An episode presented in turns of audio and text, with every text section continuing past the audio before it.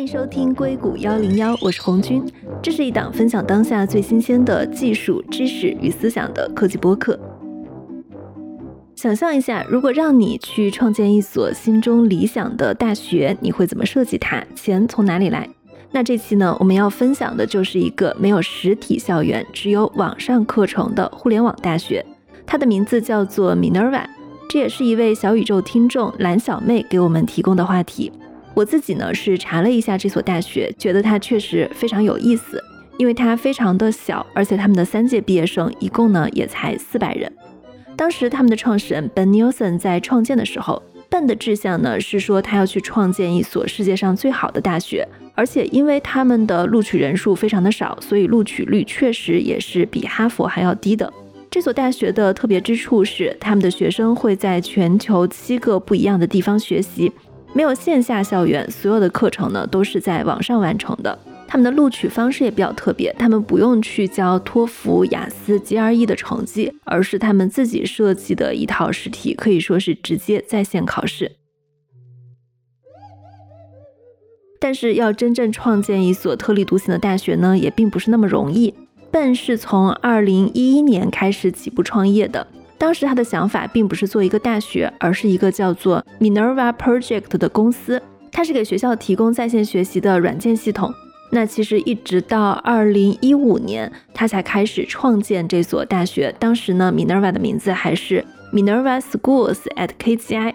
为什么叫这个名字呢？因为在建校之初，为了解决牌照的问题，所以 Minerva 它是跟 KGI 集团有一个合作办学的协议，而无法成为独立的一个大学。但是呢，也正是在我们聊这个话题没有多久之前啊，也就是在二零二一年去年的时候，那 Minerva 它是终于拿齐了所有的牌照，成为了一所真正的大学，一所可以独立管理、独立运营的大学，可以说是经过了十年的时间。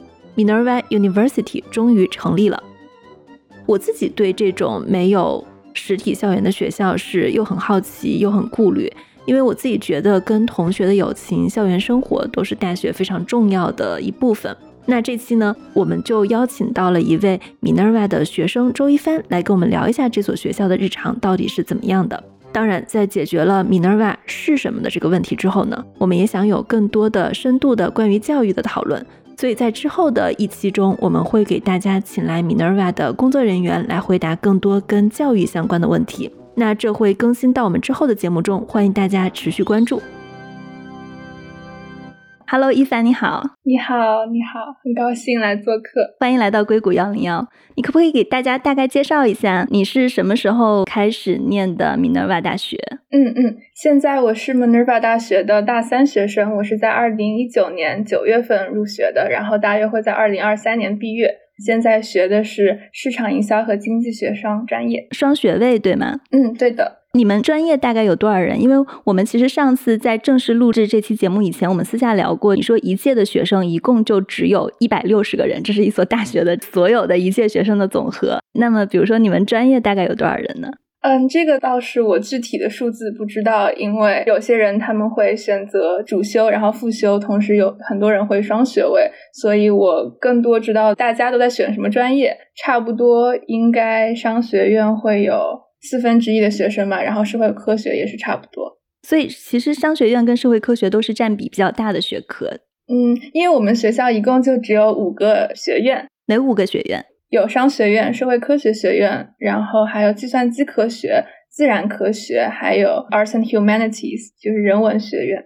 那你当时为什么是在众多的大学中，你决定去申请 Minerva 而不是其他的大学呢？你觉得它是什么吸引了你？呃，因为就是我从高中的时候一直对创新教育，然后自学，然后教育方面的东西特别感兴趣。高中的时候一直在想，如果抛开所有全世界的大学的话，你想要学的学校是什么样子的？我就经常会和同学聊。其实我知道 Minerva 这所学校是。非常之后了，就是我在二零一八年十二月份的时候才知道 Minerva，我就马上申请了，然后就一月份有一个和招生官的一个面试，然后二月份就知道 Minerva 的结果了，整个流程就非常的迅速，挺自然而然的。我跟朋友说起这个学校的时候，他们也觉得一直是我很理想中的大学吧，我没有太多犹豫就来这个学校念书了。因为 Minerva 它，我觉得它比较特别的一点是，它其实没有一个大家理解上的传统意义上的校园的。据说你们会在全球不同的七个城市来学习，然后在这七个城市里面都没有校园，是利用比如说市政的一些公共服务，类似于图书馆这一类的地方，你们可能会一起在这里自习或者上课讨论。你们所有的课程都是网课，你可不可以跟大家介绍一下？因为大家好像很少接触到这种学习的方式，就是你们平时大概的课业啊是怎么样的？就是跟教授什么的上课是怎么沟通的？嗯嗯，我们的确是大学的四年会在七个国家念书。从最刚开始，我们从旧金山开始，因为旧金山也是 Minerva 创始的地方，我们在旧金山跟大家认识，然后同一届学生会按照一个规定的路线去走。从旧金山，然后到韩国的首尔、印度的海德拉巴、柏林、布宜诺斯艾利斯，然后还有台北和最后回到旧金山这样的一个线路。上课的话，我们现在用的是学校他们专门为网课设计的一个叫 Active Learning Forum，一个在线的互动平台。我们上课前呢，会进行一些大量的自我的学习和阅读。教授会告诉你，这一节课之前你要先学会什么东西。就比如说，如果是 business 的课，你要先看哪些案例分析；如果是数学的课，你要去学会哪些知识点，甚至有些可能教授他先会帮你录好数学知识点要怎么学习。在你自学之后呢，我们就开始上课，一节课是九十分钟，嗯，整节课堂的感觉就更多的给人一种翻转课堂的感觉。大部分的时间都会在学生来进行讨论、回答问题或者提出问题，并且会做一些呃实际上的案例分析和一些解决问题。这方面的内容，网课上面的话，就是我们的教学平台有一些比较特殊的地方，就比如说我们每一节课的学生数都是特别少的，会有点像一些美国的文理学院，大约一节课会在就是二十个学生以下，然后我自己的体验的话，就是从十个到十六个学生这样子。上课我们是必须要开视频的，也会有一个专门的团队在背后去监控我们所有学生的网络情况和视频情况。所以整个上课的体验会比较流畅，同时呢，就像刚刚说的，互动性也比较强。上课的时候基本上就是学生在讨论。还有一个我自己觉得很有意思的一个点，就是在教授的页面上，教授可以看到每个学生说话的时间，他甚至会根据学生说话的时间多少来展现学生整个背景的颜色。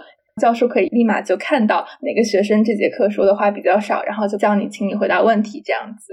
所以相当于其实你们是把知识点自己都在课前学完了，然后课堂主要是一个讨论的时间。你觉得为什么他会这么在意每个学生的发言时间呢？首先，我觉得这样效率比较高，因为其实每个学生他对某一个知识，因为大家其实来自世界各地，每个人对某一个知识的掌握度其实都不大一样。比如说数学课。有些人他们可能需要花更多的时间去掌握这个知识。如果是传统的课堂的话，可能有些人觉得太简单了，有些人又觉得跟不上。但是如果我们提前就是去做这方面的阅读和学习的话，其实大家来上课之前基本上是会比较相近的水平吧。可能有些人他知道的多一点，那他们上课的时候可以去进行一些拓展方面的讨论，跟教授还要跟同学或者去教一下同学这样子。我们把一些可以自学的部分都学了之后，上课的时候就可以利用跟教授在一起的时间吧，谈一些更加进阶的东西，然后真正的去巩固这方面的知识吧。所以，我们可能上完课之后，对这方面的知识掌握度已经比较高了，而不像是可能平常上课我才刚接触这个知识。我理解上，你们的上课更像是一个大家小团队的根据自己进度的咨询。你自己觉得你适应这种方式吗？因为这个跟传统的像中国的课堂，包括像美国的一些传统大学的课堂，还是挺不一样的。对我刚开始听到这个概念的时候，我自己是非常喜欢的，因为它解决了很多我在高中时期觉得教学不够有效的一些问题。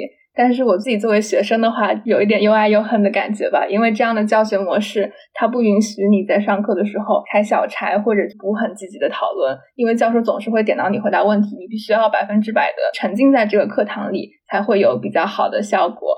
所以我自己觉得这样子还蛮好的，它能让我很快速有效的学习。然后我觉得这样的方式对我来说也很有帮助吧。就比如说我可能在去实习，然后开会的时候，我也能够很好的利用这个方式，让大家能够快速、更有效的进行会议。这样子，我觉得它不仅在上课以及团队的沟通啊，或者平常跟别人开会啊沟通的时候都蛮有帮助的。嗯。而且你刚刚提到了你们的学生人数一般会控制在二十人以下，然后实际人数可能是十到十六个人。其实我刚刚就在想，就是这种上课的方式，因为它其实是非常小规模的，大家这种互相的交流感就会很强。我是在想，它可能是一个很难规模化的事情，但是它是一个非常适合小规模个性化教育的事情。就感觉现在美国的很多像之前我的播客里面提到的 Alt School 这一类的创新性小学、初中都是这种教学方式，就是提倡。个性化的，但是它是一个非常小规模、很难扩大化的一个课堂方式。嗯嗯，是这样的。但是我觉得 Minerva 它有一点就是能够让这方面可能更轻松一点，就是线上的教学模式吧。它不仅是可能会效果比较好，因为大家可以无时无刻的在不同地方上课，只要你把这个网络控制好了，大家其实互动性还蛮高。同时，它有一定的就是在预算上可以减少这方面的嗯预算吧。就比如说教授他可以不一定要出现在那个教学楼里，然后你可能雇佣他的成本也会降低很多。对同学来说也是这样子，虽然可能一个教授这个时间还是贡献给只有十几个学生的。但是在互联网的帮助下，在这个学习平台的帮助下，大家可以更有效的、更低预算的做这件事情。我看见为什么你们要采用这种网课的方式，跟你们会在全球七个不同的城市学习也是有很大的关系的。我想这一部分可能也是非常多的人很感兴趣的。就我很好奇。比如说，你们在一个地方学习，你们的安排是怎样的？同学之间会有线下的这种交流聚会活动吗？你可不可以讲一下你过去的经历？比如说，你到了一个城市，你们会做什么？你们怎么跟同学熟悉？嗯，因为我们就是同一届的学生都会一直在一块儿，所以我们算是根据学校定的这个路线去走。从大一开始一直到大四，我们都会在学期的时间永远都待在一块儿，除非你有特殊情况。我们在大一的时候会有一整个星期，我们叫 Foundation Week，就有点像就是大家刚认识，然后去一起做一些互动。学校会组织很多小组式的城市探索活动，然后让大家快速的认识到彼此。由于我们的人数也比较少，所以其实基本上到现在，虽然我不一定能跟所有的同学都建立比较深的联系，但至少所有人的名字我还是叫得出来的。在大家互相认识了解了之后呢，我们还会有很多就是学期内的活动。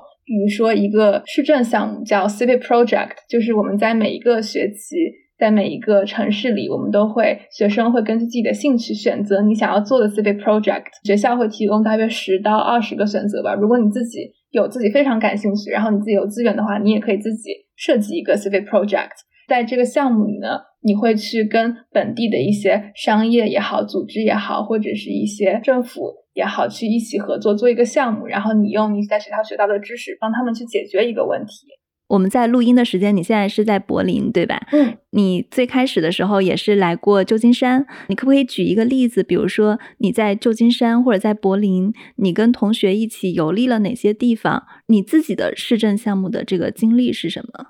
嗯嗯呃，现在我体验过，因为有疫情影响，所以我一共做过旧金山、首尔和柏林的项目。然后在旧金山呢，我参加的是一个叫 Human Rights Campaign，一个对性少数人群赋能的一个组织吧。我和其他对这个项目感兴趣的同学就加入到他们的组织里，跟他们一起办了一个活动。然后在首尔的时候呢，因为首尔本身就会有一个比较强的那个 K-pop culture。就他们的韩国娱乐行业的一个文化，然后当初我们有好几个是跟这个相关的市政项目，我就参加了一个练习生培训公司的一个项目，帮他们练习生比较早的建立社交媒体，在国际的社交媒体上进行宣传。柏林，我现在做的是一个零浪费素食餐厅的项目，他们在柏林做了一个比较有名的零浪费素食餐厅。我们在帮他们去想一些可能在品牌营销方面如何宣传，以及跟客户互动相关的事情。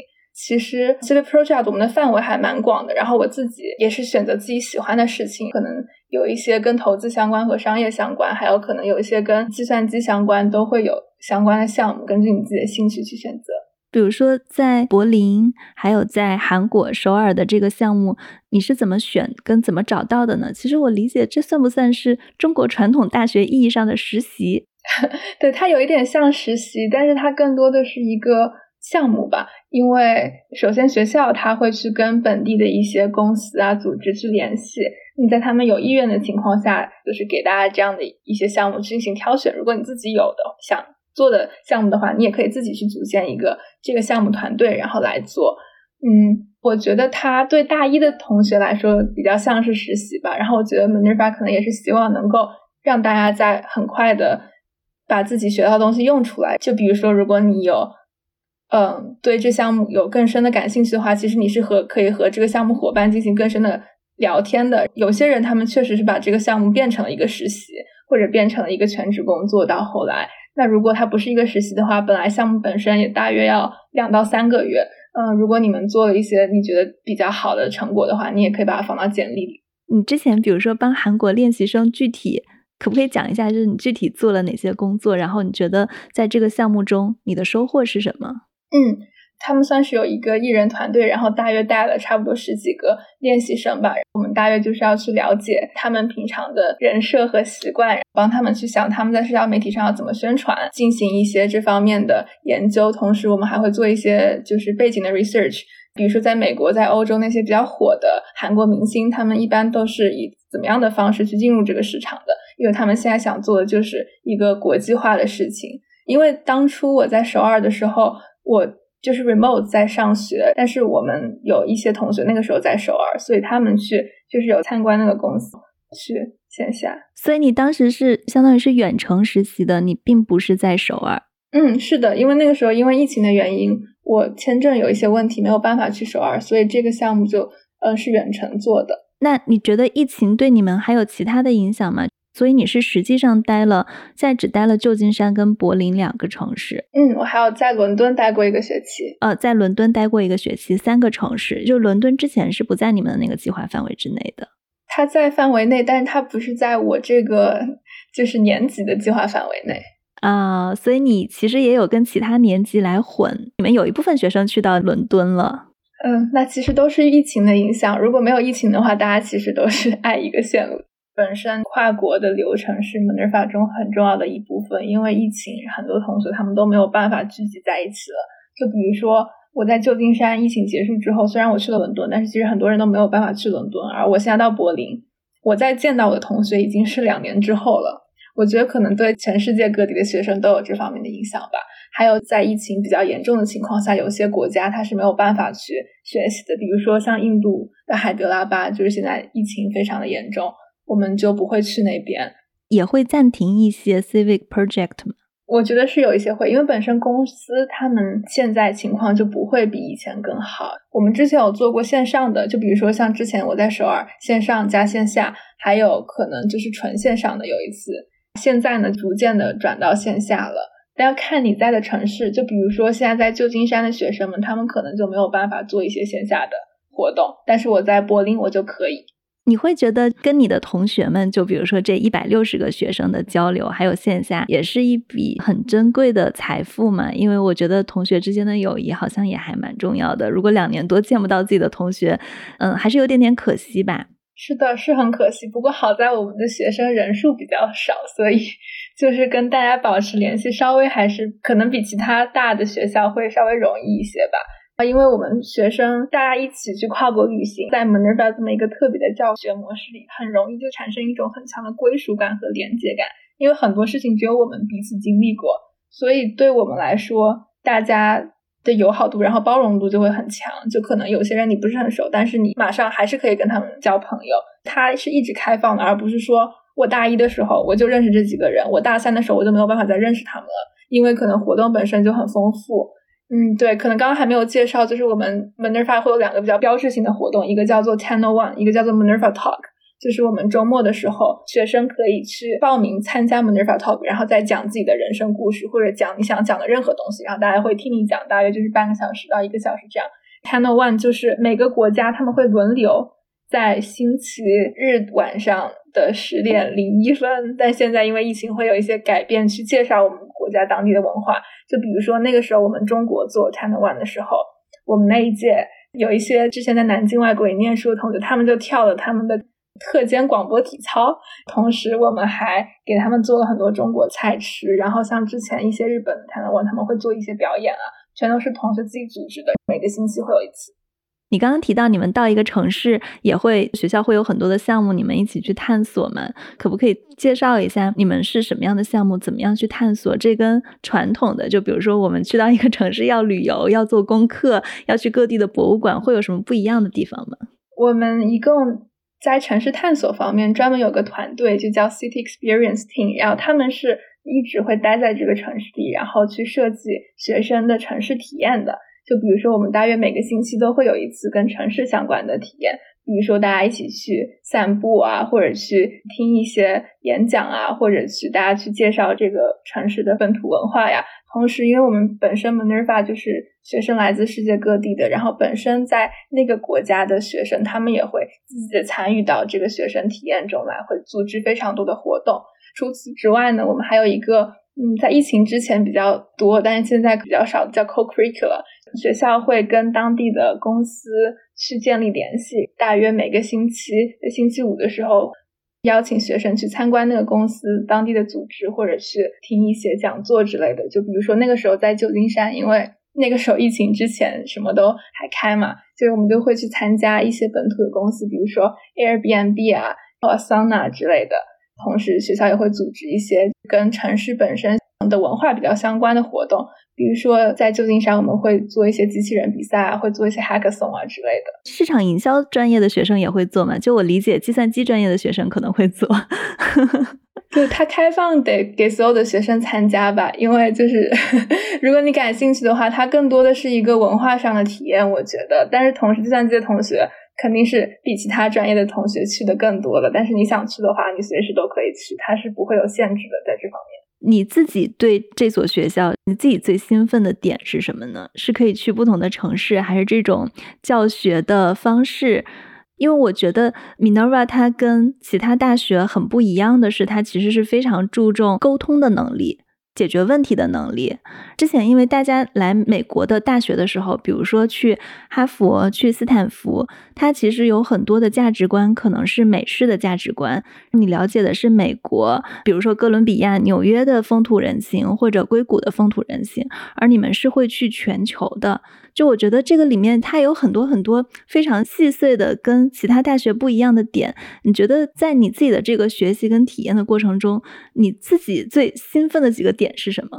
对，我觉得你刚刚说的那个也是我非常喜欢 Minerva 的一个点。可能我们平常在美国大学里面，大部分体验到的还是美国文化，嗯，然后你就是去沉浸在美国文化里。但是因为 Minerva 它本身是一个算是环游世界的大学，然后同时国际学生的群体非常的大，就我们。大约美国学生可能只占百分之十吧，所以它是没有一个主导文化的。整个学校的氛围是比较包容、比较开放的，因为你没有不需要去融合、去遵守任何一个主流文化给你带来的社交压力。这样子，这个对我来说是一件很轻松的事情。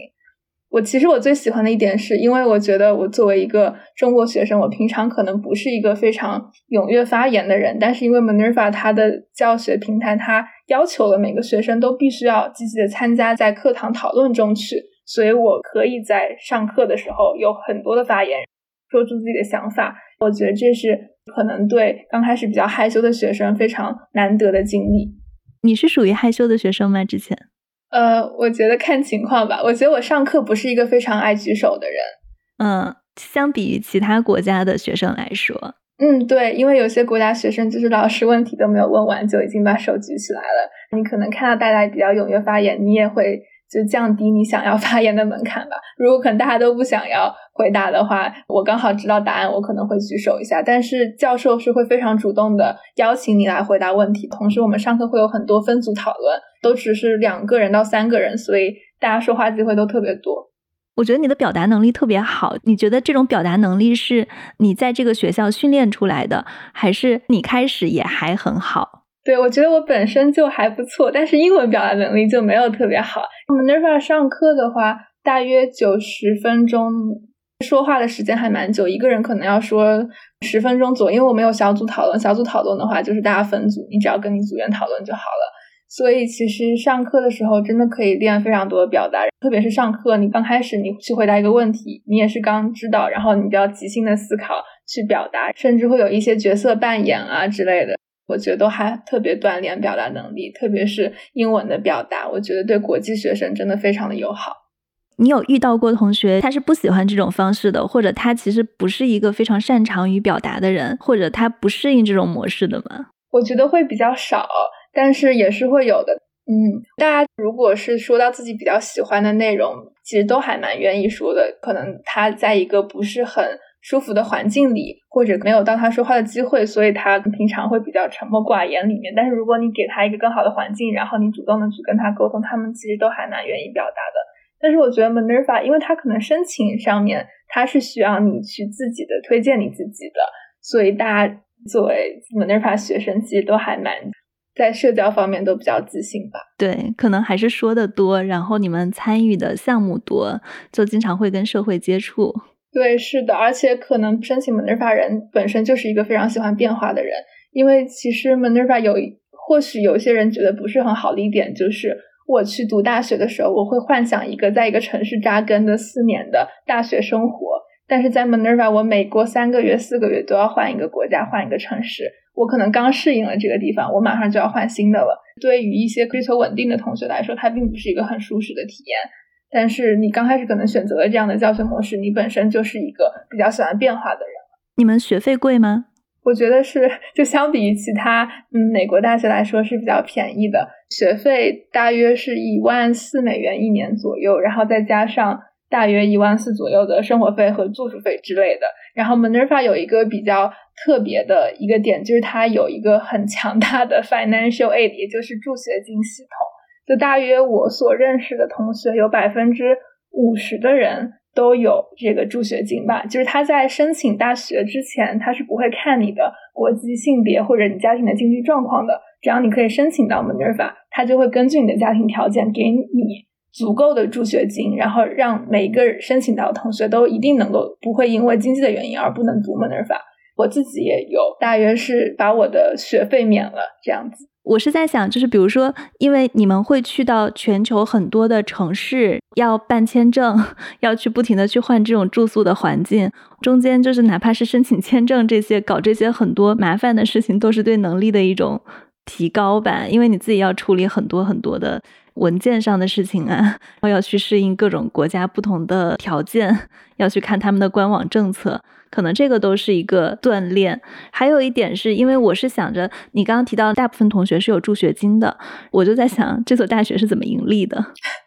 对我也不知道 Minerva 是怎么盈利的，但是 Minerva 它现在有一个一个叫 Minerva 大学 Minerva University，然后它同时还在这隶属下会有一个 Minerva Project，它是一个。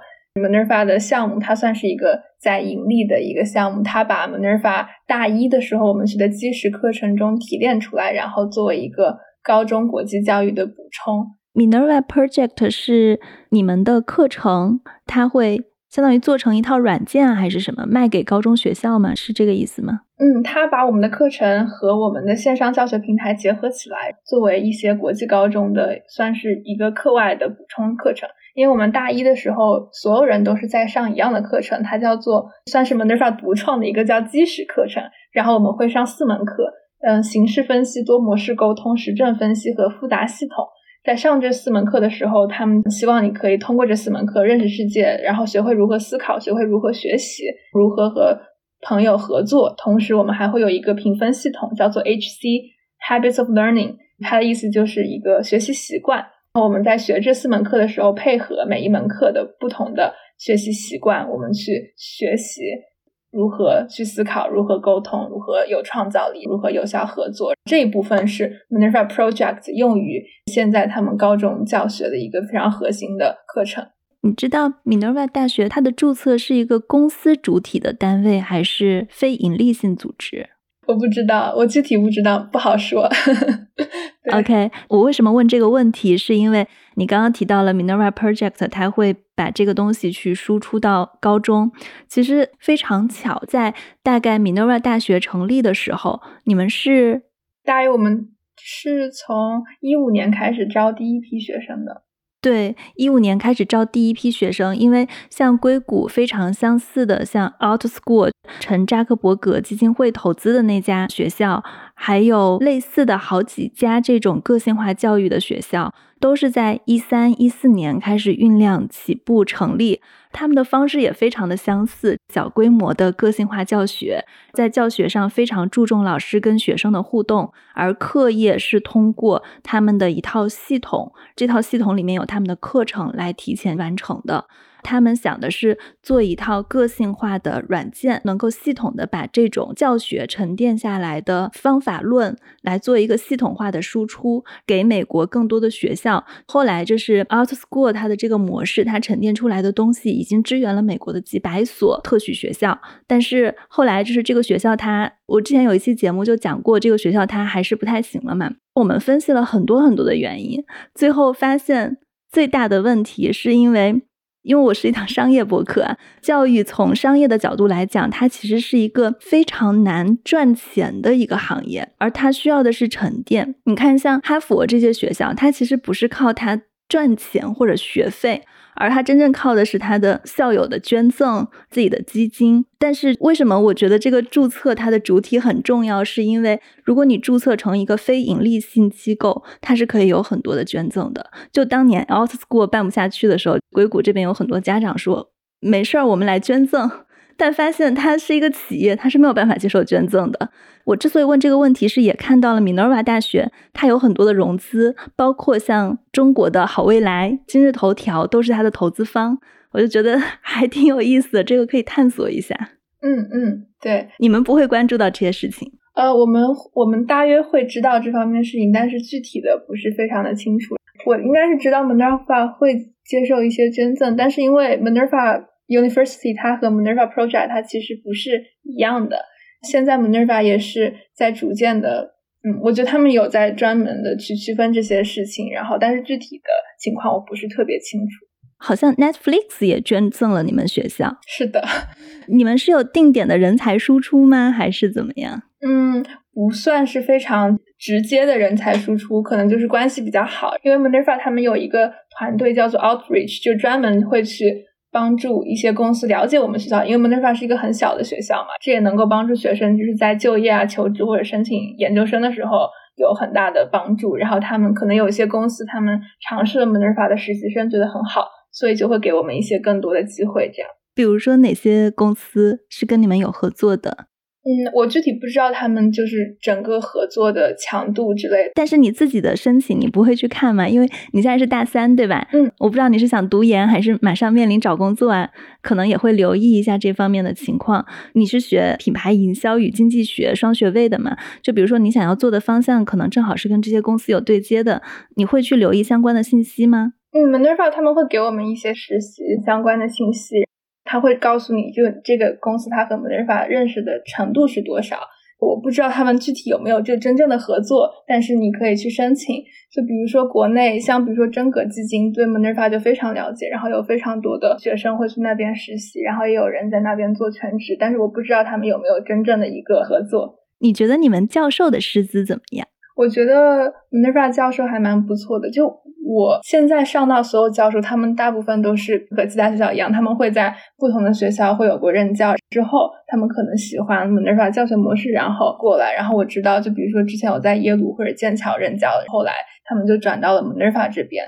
因为我们本身学习平台比较特殊嘛，教授在他们上课的时候，他们的灵活度会比普通的学校稍微低一点，因为这些都是提前设置好的。在他们在真正的来 Minerva 上课之前，他们会需要花大量的时间去进行培训，要如何使用我们的上课平台，要如何用 Minerva 这套教学模式跟学生去聊天打交道，还是一个就可能会比较长的过程吧。你们的教授会只是教学，还是会也做科研？这方面你了解吗？嗯，有些教授会，因为他们可能之前在其他学校任教的时候会在一些实验室，然后但他们来 Minerva 之后，他们还会在那儿。因为我了解，好像美国的教授他是分授课型的和研究型的，就是有一些研究型的教授，他其实是完全都不用授课的。因为我觉得在评判一所大学的时候，其实有两个指标，一个是他的学术跟科研的能力，就是研究的那一块儿，还有一块儿他教授学生的这一块，他的毕业生的情况怎么样？你们现在应该已经有三届毕业生了，对吧？嗯嗯，是的。你有了解过之前学生的毕业情况怎么样吗？或者就业情况？对我有了解过，其实大家都还蛮努力的，因为我认识的人不多。就比如说，如果你要就业的话，在国内我知道有在真格，然后会有在腾讯的，但大部分都是在美国，因为我们学校本身就是 CS 专业的学生是比较多的，所以他们会去申请一些，因为本身 Minerva 也是在旧金山的学校嘛，很多学生会去一些比较传统的硅谷的公司去上班，比如说 Facebook、Google 啊、Airbnb 啊都有。同时呢，一些就是比较热门的行业吧，像咨询投行也会有很多人去。我知道有在麦肯锡，有在 Morgan Stanley，还有一些新的品牌，就比如说像 Allbirds 啊、Notion 啊那些，都还是蛮有人去的。少数的人我知道，就是会有人在创业或者在创业公司这样。研究生的话，因为我知道申请研究生的人不多，但是申请到基本上都在像哈佛、剑桥、布朗，还有清华大学的。苏世民书院，我都有认识。听起来你们的这些就业方向都是一些还蛮前沿的科技公司的，听起来还挺硅谷文化的。对，因为本身 Minerva 就是旧金山起家的吧，大家大一的时候就蛮沉浸在这个文化里面，所以大家就整个 Minerva 的氛围就有一点这种感觉。其实，说实话。之前我们两个之间有私下发过一个 B 站的视频嘛？那个视频里面有问，大概就是说有人放弃了哈佛来念了密勒尔曼也有人实习的经历非常的高大上，比如说今天在软银，明天在麦肯锡。根据你自己的实际体验，你觉得你跟你身边的同学的实际情况是怎么样的？有这么 fancy 吗？我觉得一半一半吧。就像你刚刚说那个在软银和麦肯锡的那个学生，他是一个我认识的中国的一个学长，就他确实经历是这样子的。软银是 Minerva 和他有一个合作，但是我不知道现在他们的合作进展怎么样。那个时候会有一部分 Minerva 学生有去软银做过实习。我觉得 Minerva 有一些学生，如果你是想要去大公司工作的话，求职方面都是。嗯，大家都比较努力，也比较顺，可能从大一的时候就开始去一些大公司实习，然后这样一步一步上来，就和传统的那些大学生一样，也会有一些他们可能不想要这么做，他们就去探索自己的方向，可能会去一些小公司啊，或者是会组织工作或者实习，嗯，他们也是这样的人也蛮多的。你上次是提到你毕业了，是想自己做一些可持续跟商业相关的事情？对的，因为我一直就对公益这方面比较感兴趣。从高中的时候就一直在做一些志愿者啊，或者去一些非盈利的组织实习或者帮忙这样子。但是我可能实习的一直实习，就会一直发现，其实很多公益组织他们的效率可能不会有那么好，然后他们会花很多时间在如何去扩大影响力，如何把他们的钱花掉这件事情上。但是我作为一个商学院的学生，我会觉得如果。呃，商业可以跟公益更好的结合的话，他们可能会带来效益更高，然后更有社会影响力的事情。我一直想做可能跟这个相关的事情。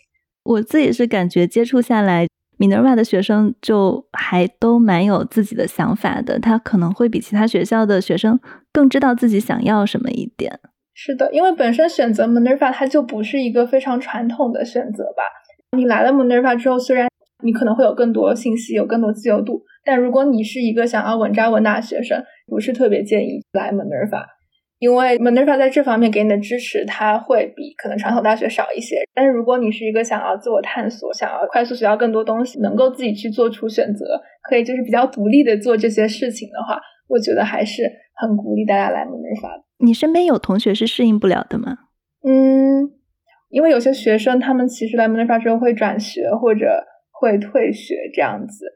但是我觉得大家具体原因都不一样嘛，就比如说，其实 Minerva 的教学，他们其实是很偏自我探索，而不是一个专业性的研究。但是有些学生，他们可能说我想要去学建筑，我想要学医学，那他们可能就不需要在 Minerva 继续上学，而他们去做一些更专业的研究，这样子。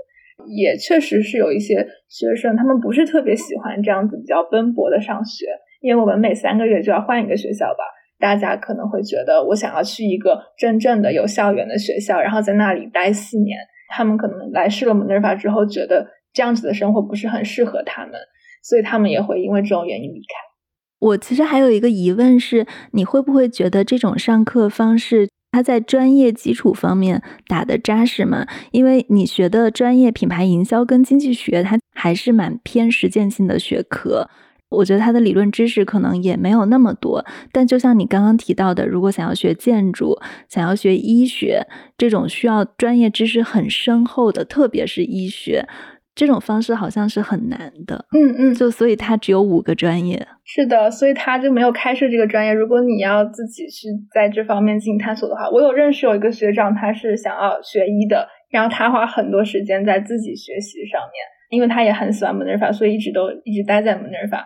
但是如果我你可能决定我要钻研一个非常具体的东西的话，然后你不想要再去学，比如说其他学科方面的知识，不想要再去探索了，对你来说这样子的探索会有点浪费时间。嗯，但是我觉得因人而异吧。有些人会觉得多学科的知识以及更多的视野，会在之后长期的情况下对他们的专业探索有帮助。好的，谢谢一帆。那这就是我们今天的节目。那之后的节目呢，我们还会继续来持续关注 Minerva，欢迎大家持续关注硅谷幺零幺。如果大家有什么想要听的，也欢迎给我留言。其实我每周都能收到大家的一些选题的建议。如果这些话题符合我们节目的价值观，比如说它是有技术方法论，或者是思维上的一些创新，而且呢，我恰好能找到合适的嘉宾，我会尽量去做大家喜欢的选题。我也相信有更多听众的参与，可以帮助解决我自己的一些盲点，也会让我们的节目变得越来越好。所以呢，在这里谢谢大家一直以来的支持，祝大家新年快乐！